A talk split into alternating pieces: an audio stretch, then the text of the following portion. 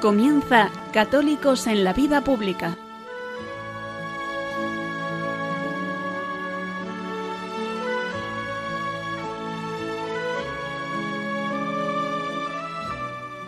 Un espacio dirigido en Radio María por Luis Zayas.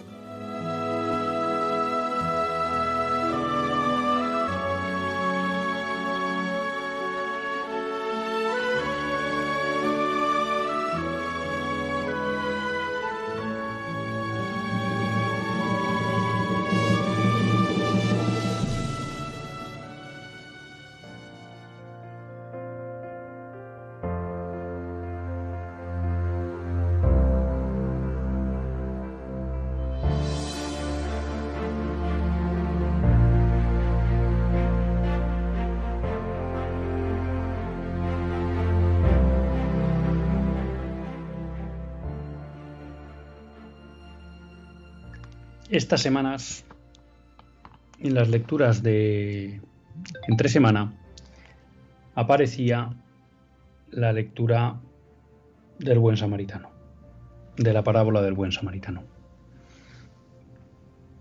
Me sorprendía la interpretación que nos daba el sacerdote, no por incorrecta, sino porque nunca había interpretado de esa forma la parábola del samaritano. El sacerdote nos decía que de alguna manera esa parábola lo que nos transmitía es que no podíamos situarnos al margen del mal en el mundo, que el mal nos tenía que interpelar a actuar. Es verdad que siempre se ha interpretado esa, o yo las explicaciones que ha habido de esa parábola iban en la línea de atender al prójimo. Y no cabe duda que muchas veces atendemos al prójimo ante los efectos que le produce el mal en el mundo. Pero me parecía muy acertada esta visión adicional o complementaria que nos mostraba el Padre Juan. Porque efectivamente creo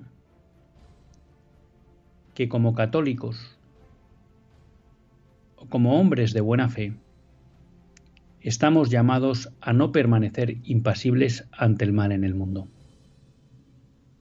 Y hecho muchas veces implica no solo atender las consecuencias que en terceros provoca el mal y que nos llaman a una acción desde la caridad, ¿no? desde el amor de Dios, para ayudarles en esos daños que han sufrido, sino también a ser conscientes, como nos enseña el Evangelio, como nos transmite Cristo, que la vida es una batalla entre el bien y el mal. Y que en esa batalla tenemos que tomar parte. Y que los que estamos del lado de Cristo, los que queremos estar del lado de Cristo, del lado de Dios, no podemos bajar los brazos. No podemos permanecer ausentes en esa batalla. Porque esa batalla se libra todos los días.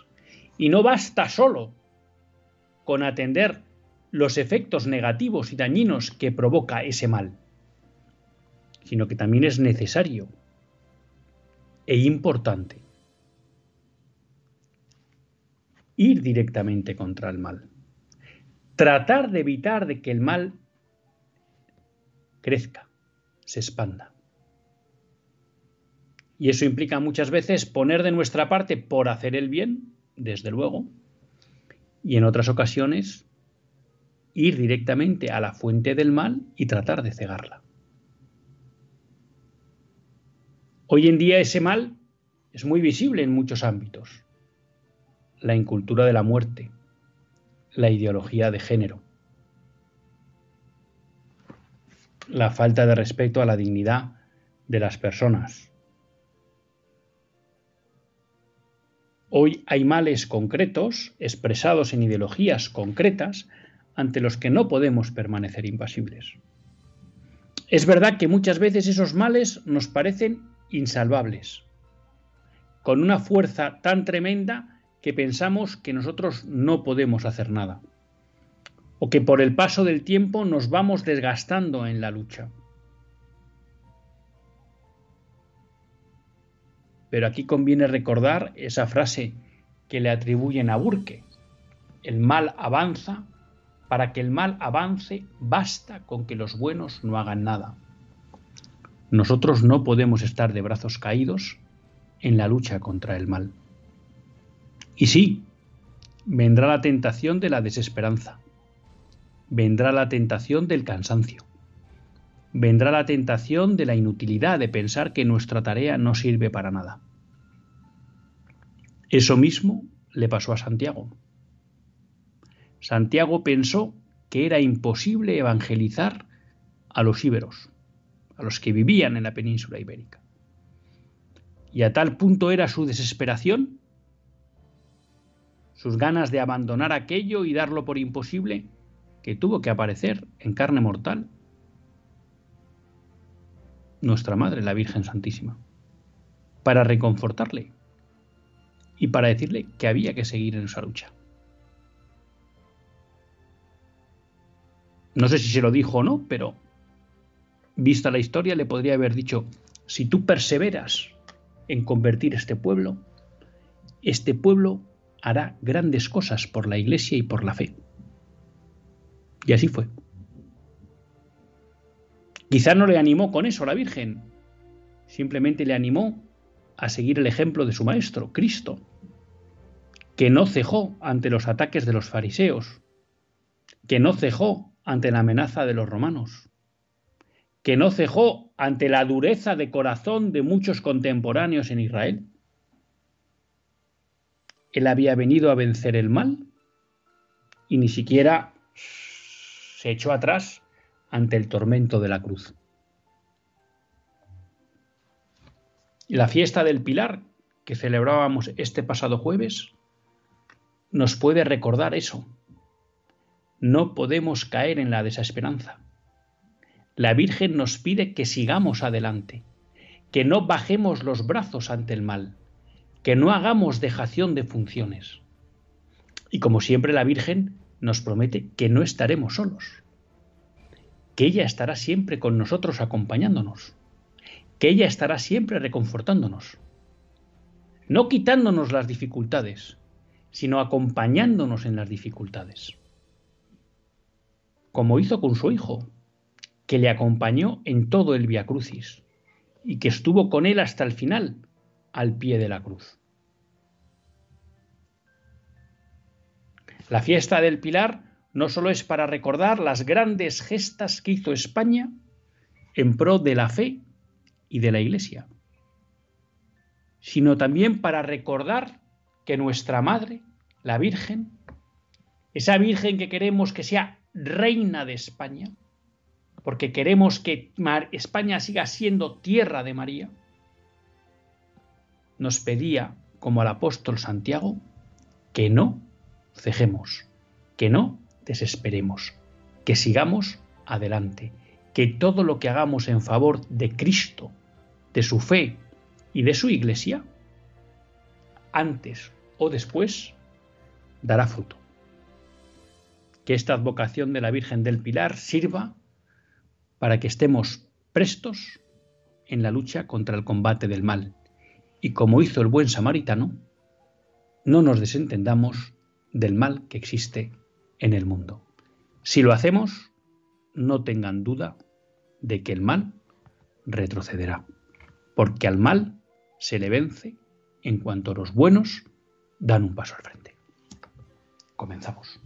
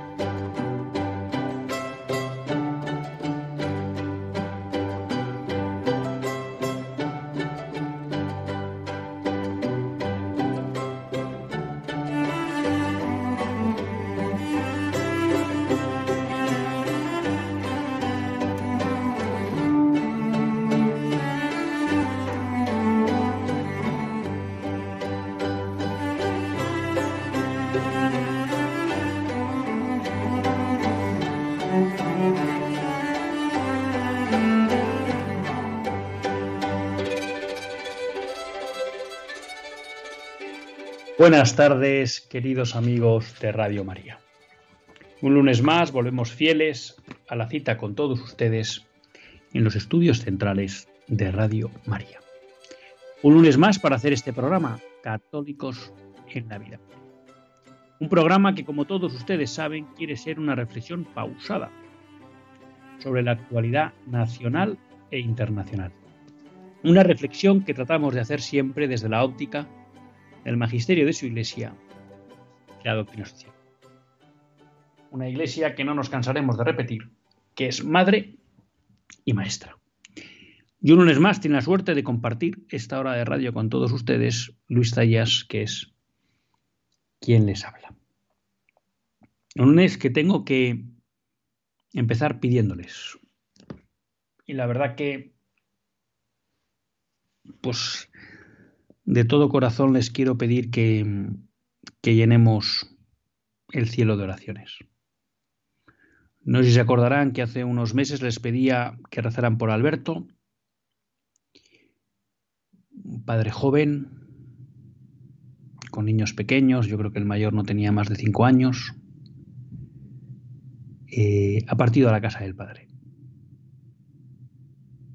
Pues les quiero pedir que recen por su alma y por su familia, para que pueda vivir este momento tan duro desde la esperanza cristiana y para que el Señor pues le acoja rápidamente en su seno a Alberto y desde allí pues pueda seguir cuidando y protegiendo de su familia.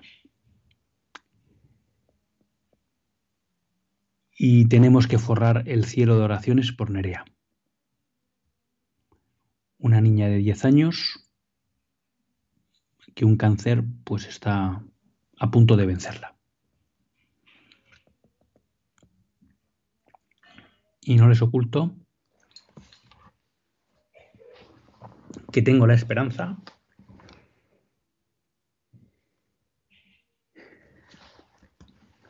de que el Señor sea capaz de hacer un milagro. Entonces vamos a ver si entre todos lo, lo conseguimos. A ver si ustedes me ayudan y podemos hacer que el Señor no le quede otro remedio, ¿eh? que como ese pasaje del Evangelio en que él habla de esa mujer que ante la insistencia obliga, creo que era un juez, ¿no? A hacerle caso, pues pues a ver si nosotros conseguimos que ese Padre bueno eh, haga el milagro de curar a Nerea, porque sería un auténtico milagro. Pero todavía estamos a tiempo. Y en cualquier caso, bueno, pues para que le dé fuerza a su familia para llevar este, estos momentos tan duros que están, que están viviendo. Les recuerdo que si quieren participar en el programa, pues lo podrán hacer escribiendo al WhatsApp del directo. Ya saben que es un, un chat que solo está vivo durante el directo del programa. Entonces ahí nos pueden escribir y es el 668-594383. 668-594383. Eh, por otra parte, les recuerdo que para cualquier cosa que quieran del programa pueden escribir al mail católicos en la vida pública arroba radiomaria.es. Católicos en la vida pública arroba radiomaria.es. Eh, llevo unos un par de semanas por una serie de circunstancias personales que no he podido ver el mail, pero espero en breve ponerme, ponerme al día, pero ya saben que ahí se pueden dirigir a mí para lo que quieran o necesiten. Y luego, pues eh, la verdad que tengo un programa de esos que digo, necesitaría tres, tres programas para tratar todos los temas que quiero compartir con ustedes. Pero bueno, eh, la Virgen ya nos irá marcando las, las prioridades, ¿no? Pero en cualquier caso, pues trataré de ser fiel al compromiso con todos ustedes, de darles paso y pues después de la, del descanso, que solemos hacer un poco con música, pues trataremos de, darles paso a todos ustedes en el directo del, programa, pues si alguno quiere, quiere intervenir, ya saben que es la parte que más nos gusta del programa y a la que les animamos encarecidamente que, que llamen.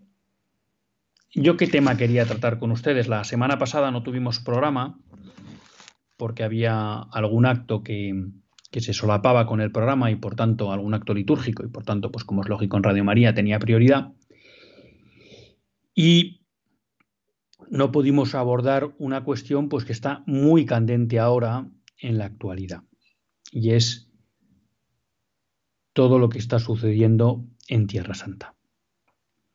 Saben todos ustedes que eh, la semana pasada jamás, yo no sé si fue el, pues ahora no me acuerdo el día, yo no sé si fue el lunes, martes, bueno, cometió unos atentados eh, totalmente condenables contra eh, población israelí.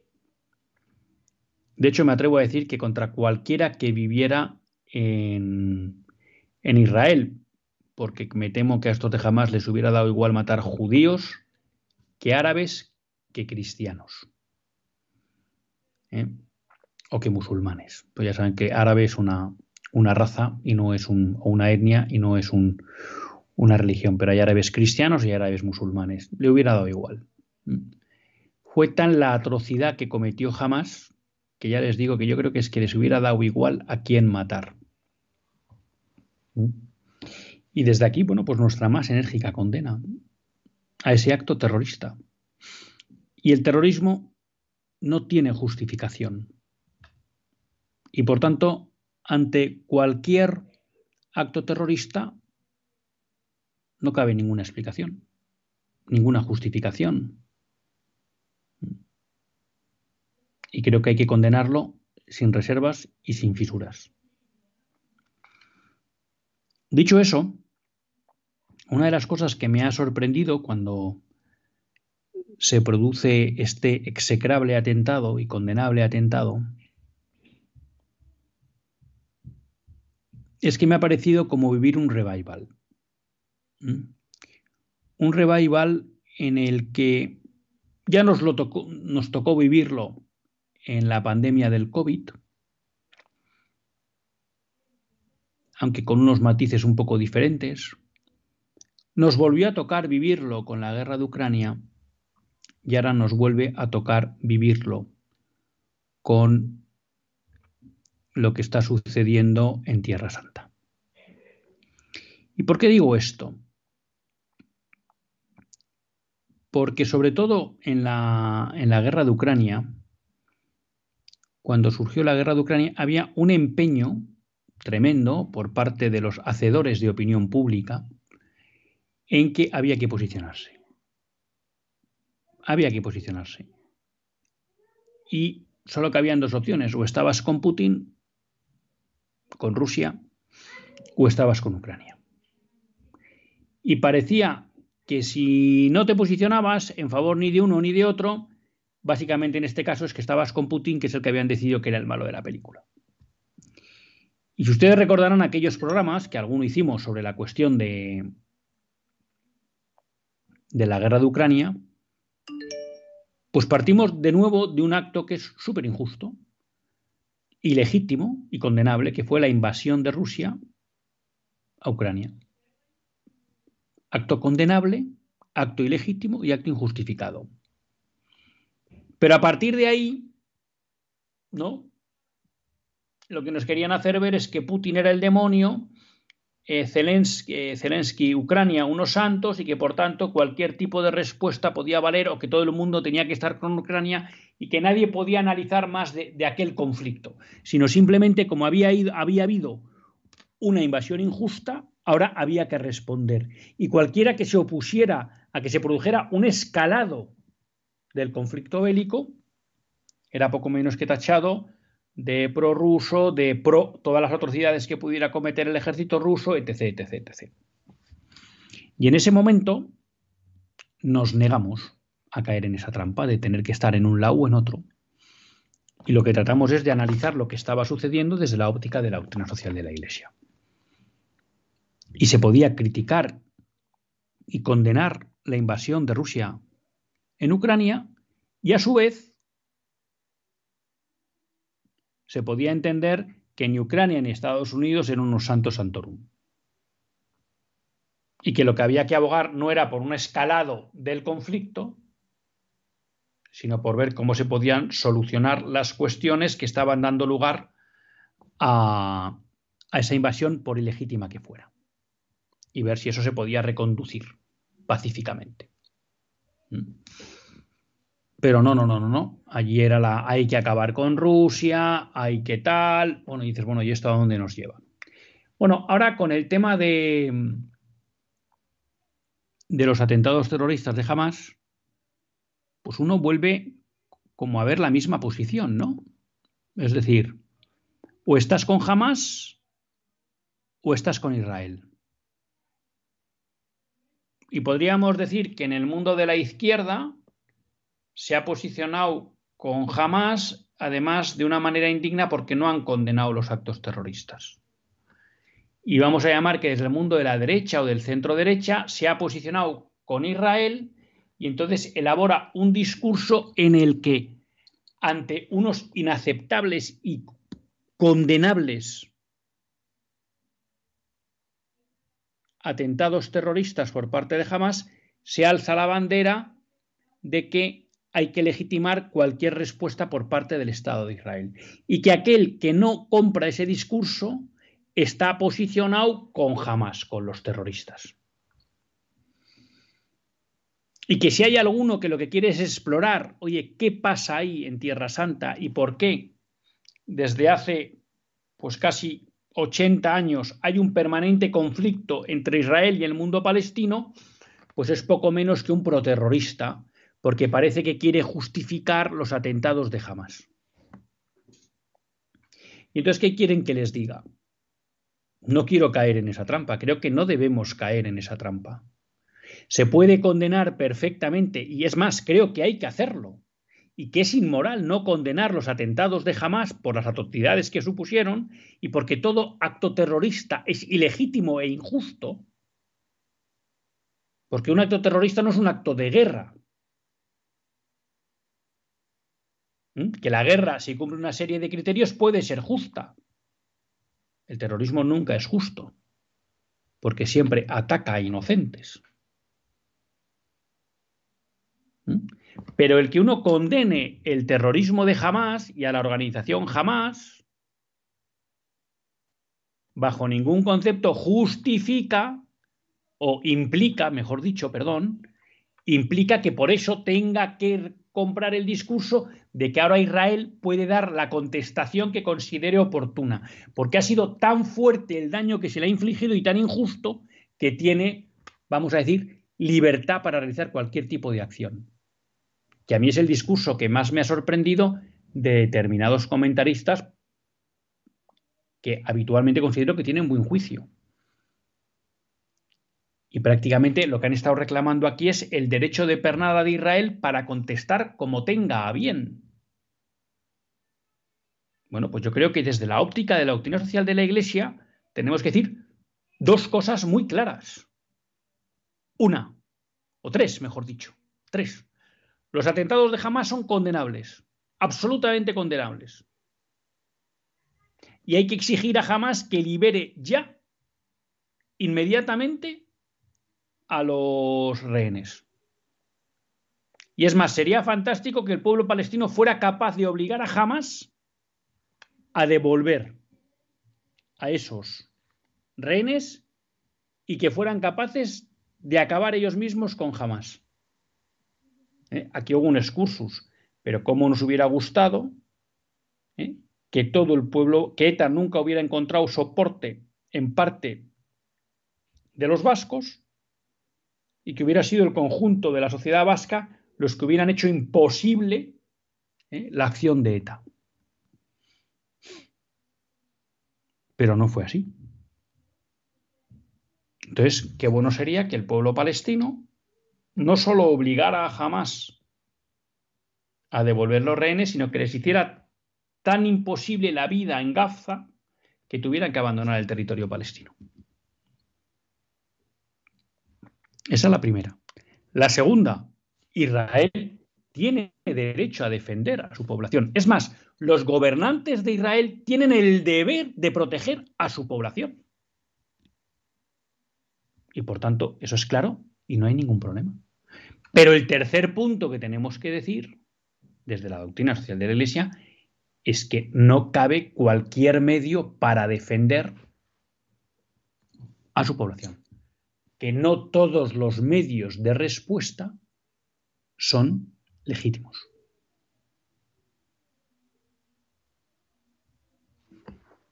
Claro, cuando nosotros vamos al catecismo y nos vamos al quinto mandamiento, y el quinto mandamiento tiene un, un apartado que se titula Evitar la guerra.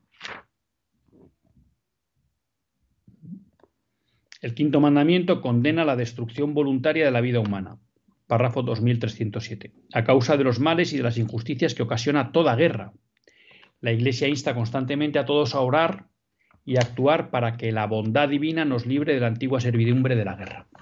Por cierto, mañana han convocado una jornada de oración y ayuno, si no recuerdo mal, era desde el Patriarcado de Jerusalén, ¿eh? para pedir por la paz entre Israel y los palestinos. Todo ciudadano y todo gobernante están obligados a empeñarse en evitar las guerras. Sin embargo, mientras exista el riesgo de guerra y falte una autoridad internacional competente y provista de la fuerza correspondiente, una vez agotados todos los medios de acuerdo pacífico, no se podrá negar a los gobiernos el derecho a la legítima defensa. Por tanto, el punto 2 que decíamos, los gobiernos tienen derecho a la legítima defensa. Y es más, los gobiernos tienen el deber de defender a sus ciudadanos. Ahora bien, nos dice el párrafo 2309 se han de considerar con rigor las condiciones estrictas de una legítima defensa mediante la fuerza militar. La gravedad de semejante decisión somete a esta a condiciones rigurosas de legitimidad moral. Y nos dice, es preciso a la vez, es decir, para que sea legítimo el recurso a la fuerza militar para defender a un Estado, se deben dar cuatro condiciones a la vez. Primero, que el daño causado por el agresor a la nación o a la comunidad de las naciones sea duradero, grave y cierto. Bueno, aquí podríamos decir que la existencia de grupos terroristas infiltrados en el ámbito en los territorios palestinos como Hamas, pues lleva tiempo, ha demostrado que es grave, ¿no? porque puede causar mucho daño, como ha, ha demostrado en este acto terrorista, y es cierto, porque se ha producido. ¿Mm? Entonces no son grupos terroristas, vamos a decir, infantiles, sino que cuando pueden ejecutan y hacen muchísimo daño. Entonces, esta condición, dentro de las limitaciones de mi conocimiento de esa realidad tan compleja, pues se cumple. Que todos los demás medios para poner fin a la agresión hayan resultado impracticables o ineficaces. Yo creo que aquí, y esto es una, esta es una opinión personal, eh, se está hablando ya insistentemente por todos los medios de comunicación. Hoy no he tenido mucho acceso a los medios de comunicación, pero se da ya por inminente la entrada de las tropas israelíes en el territorio de Gaza. Bueno, desde mi punto de vista, esta condición en el corto plazo no se ha cumplido creo, creo, creo que podría haber habido un intento por parte del Estado de Israel de hablar con las autoridades de Cisjordania. No sé si de Gaza, porque en Gaza gobierna jamás, pero a lo mejor hay otros interlocutores palestinos, y ver si se puede provocar un tipo de reacción en, en, la, en la, parte de Al-Fatah, que es el otro sector que también fueron terroristas en su momento, ahora están más dormidos, la OLP, de Al-Fatah, ver si se podía hacer algo. Hay quien me puede decir, mire, es que eso es una quimera, ya llevan muchos años intentándolo, de hecho, pues hay quien dice ha habido actos de buena fe por parte de Israel, dejando que los palestinos vuelvan a poder trabajar en Israel, de tal manera, de, de la franja de Gaza, para que de esa manera pues puedan obtener dinero y mejoren las condiciones de vida en Gaza. Bueno, con lo cual si bien creo que a lo mejor se podría haber tenido algún gesto ahora, hay quien puede decir, mire, la experiencia nos demuestra que eso es inútil. Entonces, vamos a dar por cumplida la segunda condición. De las dos que hemos leído, pues quizá yo desde una lejanía de lo que es aquello, aquella realidad, pero puedo decir, yo creo que estas dos se han cumplido. Hay un riesgo cierto, duradero y grave. Y bueno, se lleva tiempo intentando que jamás entre en razón y no hay manera de conseguirlo. De acuerdo. Tercera razón, que se reúnan las condiciones serias de éxito. Yo aquí tengo la duda. ¿Mm? Aquí sí tengo una duda seria, porque ya ha habido otros intentos por parte del ejército israelí de entrar en Gaza y se ha entrado en Gaza y se ha intentado acabar con Hamas. Entonces creo que es razonable poner en duda que la acción que va a llevar a cabo el gobierno, el ejército israelí, tenga condiciones de éxito, serias garantías de éxito. Alguien dice, bueno, es que algo tienen que hacer, que haya ya, pero que haya que hacer algo no quiere decir que se legitime cualquier cosa que haya que hacer. Sobre todo cuando estamos hablando del uso de la fuerza militar y, que se va a hacer en un contexto donde hay muchísimos civiles, porque esto no es un ataque a campo abierto contra un ejército enemigo. Se va a entrar en ciudades llenas de civiles. Entonces hay quien levanta la mano y dice, bueno, pero ya se les ha dicho a los civiles que se vayan. Sí, hombre, pero ¿se pueden ir o no? porque todos podemos decir lo que queramos, pero posiblemente esa petición a los civiles de que abandonen sus casas y se vayan porque el ejército de Israel va a entrar a saco, pues a lo mejor es un brindis al sol, porque mucha gente no se puede ir a otro sitio.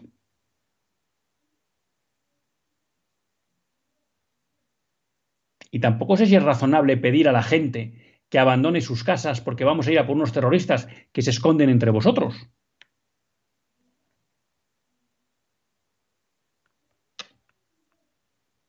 Claro, vamos al dato concreto. ¿Qué pensarían ustedes si en los peores años de ETA se hubiera dicho, por ejemplo, invento en Hernani, el ejército español va a entrar a saco, que todos los que viven en Hernani se vayan porque vamos a por los etarras? ¿Qué nos hubiera parecido? Nos hubiera parecido algo que no era legítimo, que no era proporcionado.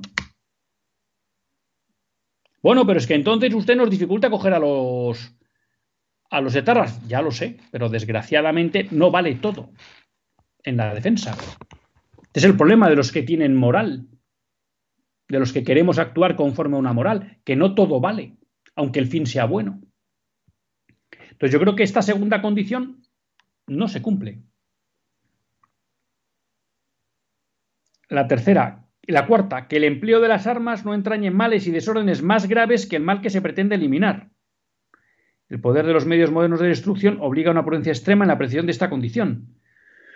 Pues tengo serias dudas de que una invasión militar de Gaza vaya a generar menos daños de los que pretende evitar, que son muy graves los que pretende evitar. Porque jamás nos ha demostrado a lo largo de la historia, y hace poco concretamente con estos atentados, que trata de infligir el mayor daño posible. Pero el coste de esta acción en vidas israelíes y en vidas civiles inocentes palestinas va a ser inferior al daño que se quiere evitar? Pues yo creo que no. Repito, esto es una opinión personal de Luis Zayas, pero que lo que sí quiere transmitir aquí en este programa es que no todo vale y que la Iglesia, en su doctrina, en el catecismo, tiene muy claro, párrafos 2407 a 2409, tiene claros unos criterios para que evaluemos si la respuesta de Israel va a ser justa o no. Y hay quien dice, bueno, ¿y eso qué importa con la burrada que les han hecho? Claro que importa. Claro que importa. Porque nosotros no nos podemos dejar llevar simplemente o por la venganza, venganza o el afán de revancha. Sí, claro que hay que defender a los ciudadanos israelíes, por supuesto, pero no de cualquier modo. Hay quien le ha parecido gracioso que algún miembro de la iglesia, ahora no recuerdo si era, un cardenal, que decía, ah, el, cardenal secretario de Estado, Parolín, cuando comentó, oiga, no se pueden llevar a cabo acciones militares que de una manera indiscriminada pongan en riesgo a la, a la, población civil. Bueno, es que tiene razón.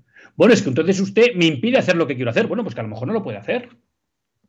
¿Eh? Esto, y, no me voy a ir del tema, pero nos retrotrae, por ejemplo, al debate de la injusticia ¿eh? de los bombardeos aliados sobre ciudades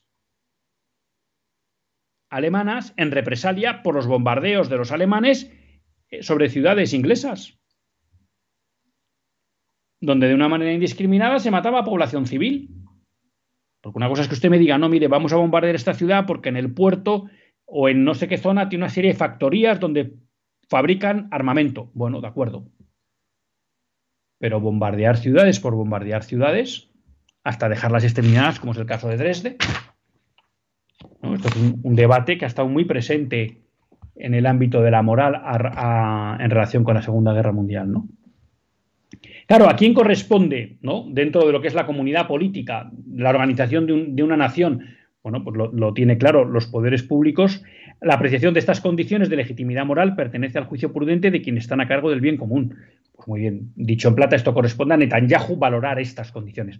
Pero nosotros desde fuera también podemos ver si ese análisis ha sido correcto o no. Y a mí lo que me choca, me choca de muchos discursos que levantan la mano prácticamente para dar eh, manga ancha a Israel en cualquier tipo de respuesta es que no atienden a estos criterios. Y lo que nos pide, yo creo, la doctrina de Dios es decir, sí, Israel se tiene que defender, Israel tiene que perseguir a Hamas, pero de forma legítima. Oiga, es que eso es muy complicado. Ya, pero es lo que toca. Es el problema que tiene la virtud, que muchas veces es difícil de, cuesta llevarla a cabo. Mientras que el vicio no. El vicio consiste en dejarse llevar. ¿Eh? Entonces, desde ese punto de vista, bueno, pues creo ¿eh? que nosotros no tenemos que caer en, esta especie de dicotomía en la que nos pretende meter ¿eh? los más media y los hacedores de opinión. Podemos condenar, y hay que condenar, y creo que es obligatorio moralmente condenar los atentados de Hamas, y eso no implica levantar la mano para decir Israel puede hacer lo que quiera. No, no, no, hay unos criterios morales para valorar qué acciones son legítimas y cuáles no. Y no vale con decir, bueno, ya ha avisado que va a entrar a saco que se vaya la población civil. Oiga, es que a lo mejor la población civil no se puede ir. No tiene dónde ir. ¿O qué les quiere usted condenar? ¿A una situación de pobreza y de desamparo permanente? No, pero ya hemos avisado. Bueno, ya, ya. Usted ya ha avisado, pero. Bueno, no. El otro día lo a un comentarista. Bueno, pero si hay una base de lanzamiento de misiles en un hospital, pues se bombardea el hospital. Hombre, pues no sé, a lo mejor hay que buscar otro medio para deshacernos de esa batería de misiles que tiene jamás en un hospital. Y la idea no es bombardearlo, sino que habrá que buscar otra acción, a lo mejor más peligrosa para el ejército israelí. Una acción de inteligencia. Bueno, pues, claro, no todo vale. ¿Eh? Uno de los grandes problemas de la modernidad es que, entre otras cosas, ha abandonado los criterios que en la guerra los criterios clásicos de la guerra, que trataban de, dentro del mal que supone una guerra, humanizar algo que es totalmente deshumanizado.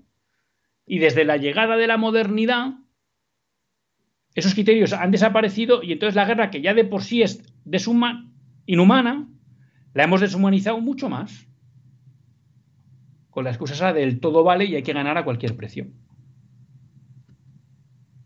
También comprendo que yo no estoy en la posición de Benjamín Netanyahu, ni de todos aquellos israelíes que han perdido, pero he estado muy cerca de muchos en el País Vasco, en mi tierra, que han perdido a compañeros, a familiares.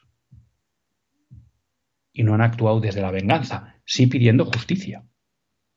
Con esto, ojo, no estoy diciendo que Israel vaya a actuar desde la venganza, pero a mí personalmente la operación que se va a hacer no me cuadra con los criterios que nos pide la doctrina social de la Iglesia. Y lo que sí creo es que parece que hay mucho comentarista que levanta la bandera de Israel como para pedir el derecho a la venganza. Y esto no va de eso. Esto va de defender legítimamente al pueblo de Israel que tiene todo el derecho a defenderse. Y fíjense que no he entrado en la historia entre Israel y Palestina, que es súper compleja y da para mucho, pero que no toca.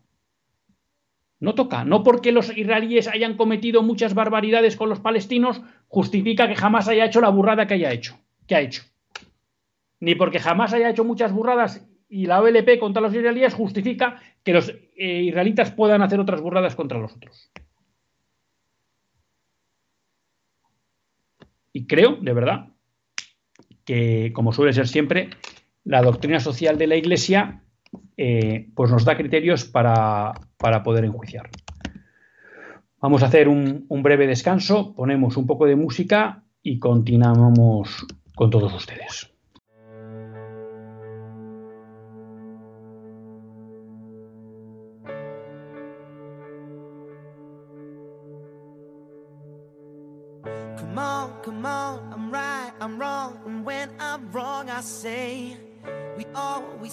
The good and bad, and that will never change.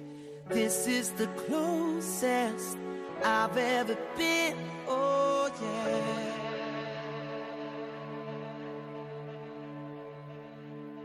We give, we take, we mend, we break, and so this cycle goes. We're doing well, we've been through hell,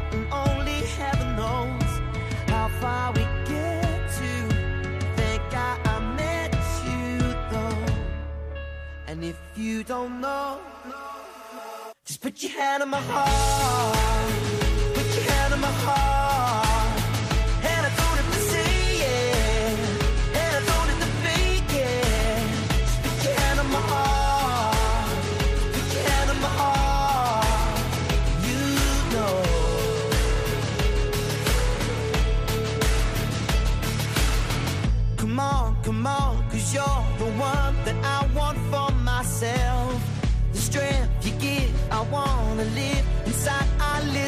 Shell.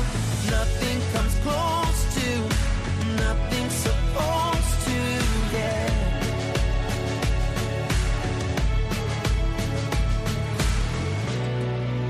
You have your doubts the same way I do. When you're absent in my love,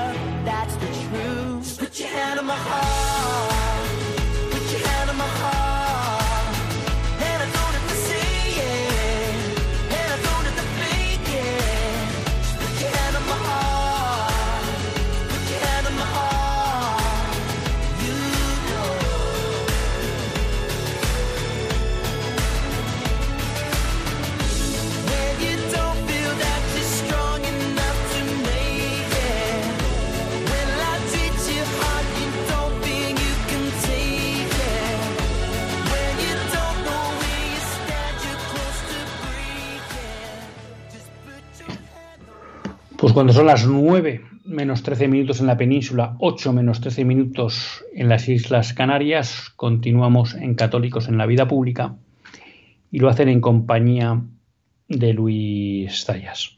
Les recuerdo, por si alguien quiere intervenir en el programa, ahora en directo, pues que pueden llamar al 91 005 9419. 91 005 9419.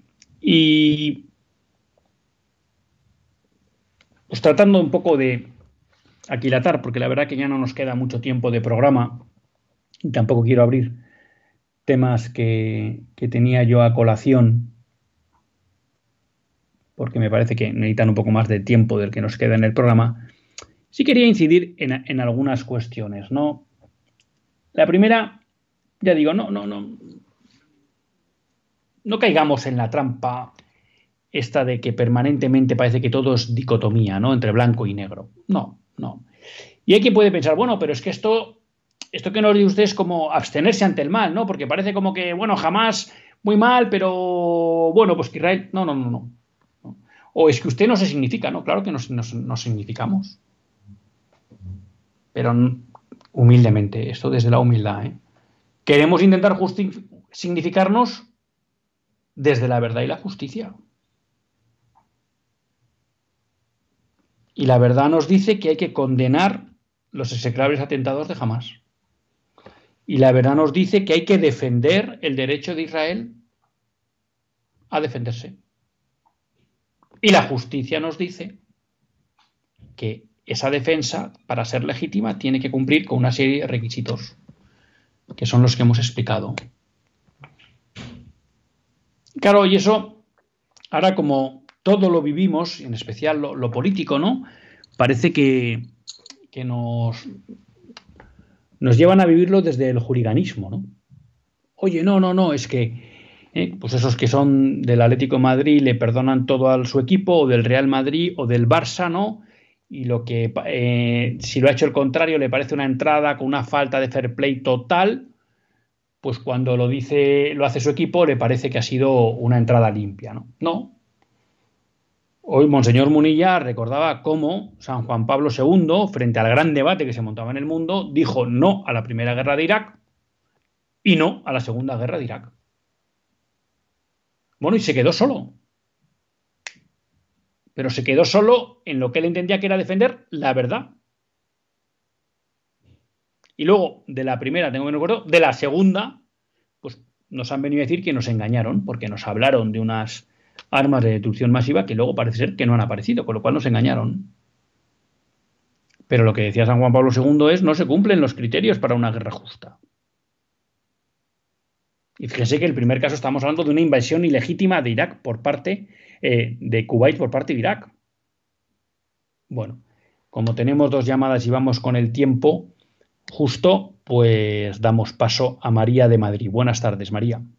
Hola, buenas tardes, eh, don Luis Sayas, porque te mereces el don. Varios apuntes que por sí puedo aportar algo muy rápido y dejar al resto de las personas, pero hay un montón de temas que chapó, chapó por la sinceridad y, las narices que le echas de decir las verdades, porque no, como estamos en lo políticamente correcto siempre y el buenismo, pues lo que tú has dicho, para que el mal avance, lo, solo basta que los buenos pues no hagamos nada. Entonces, varias cosas. En Munilla esta mañana respecto a Juan Pablo II, efectivamente, Juan Pablo II tenía criterio propio. No quiero desmerecer del Papa que tenemos ahora, pero sí es cierto que parece que necesitábamos alguien como Juan Pablo II con geopolítica, con conocimiento, con criterio propio y con la valentía. Y no sé, mucho sínodo, muchas historias un poquito raras de, em, no quiero entrar, has mencionado tú los temas de violencia, cultura. Con, aquí todos valemos. No sé muy bien qué hay detrás también, porque se está hablando de la formación de la Iglesia Universal, en las redes. Entonces, no sé muy bien qué está pasando. Hay mucha distracción, pero sí que, qué lástima que no tengamos un Juan Pablo II porque lo necesitábamos. Otro apunte, luego me, me criticas todo. No quiero ofender a nadie, quiero dar las ideas y quiero ser valiente como, como tú estás demostrando, como el alma grande.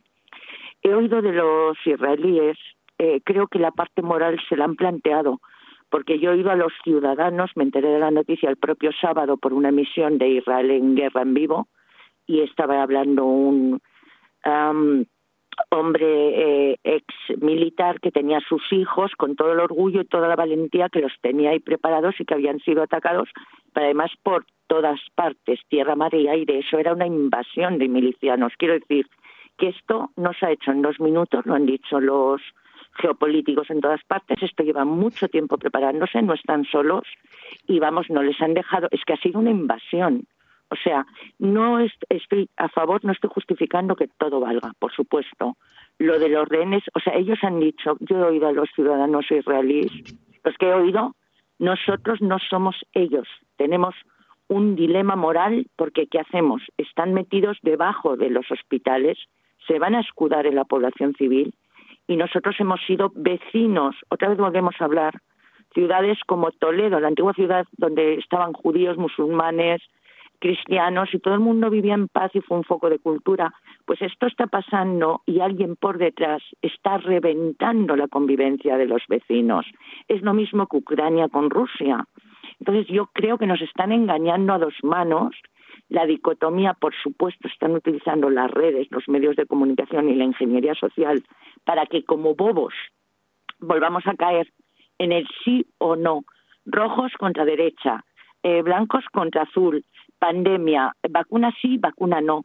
Siempre están dividiéndonos en dos grupos. Sabemos quién, quién lleva lo del divide et vencerás. Eh, los romanos lo utilizaban, no voy a hablar yo porque los, no sé mucho. María, Perdona, me parece súper interesante, pero si le quiero dar pasos a Lustiano, necesito que acortes un poco. Vale, pues acorto. Dejo eso, pero dejo, dejo un tema. En Ucrania, antes que se montara la guerra, eh, em, la información, la fuente que tenía era un abogado de Intereconomía, bueno, el Toro, y dijo, no, Ucrania ya lo sabemos, eh, Europa está al tanto y se va a hacer una división. Como la frontera, la división de la Alemania Oriental y Occidental, pues ahora simplemente había habido un desplazamiento y eso era lo pactado.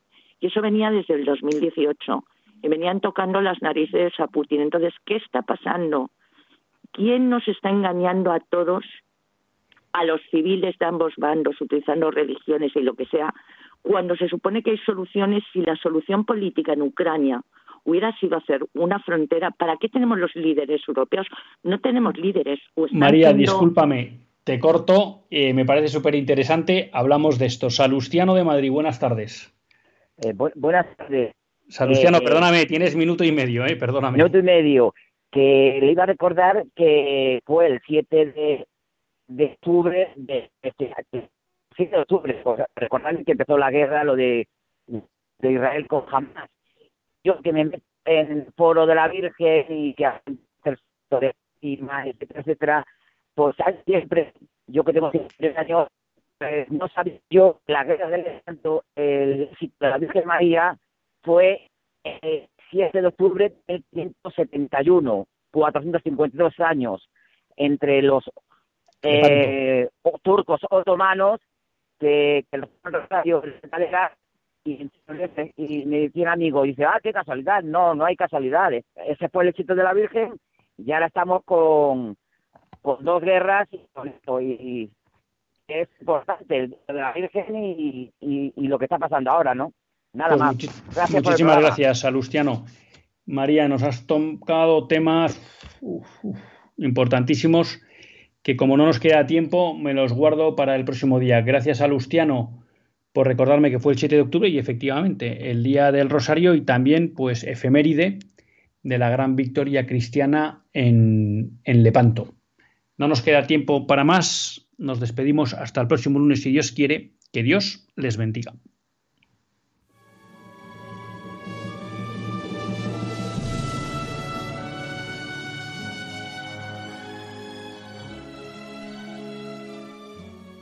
Así concluye Católicos en la Vida Pública, un programa que dirige Luis Zayas.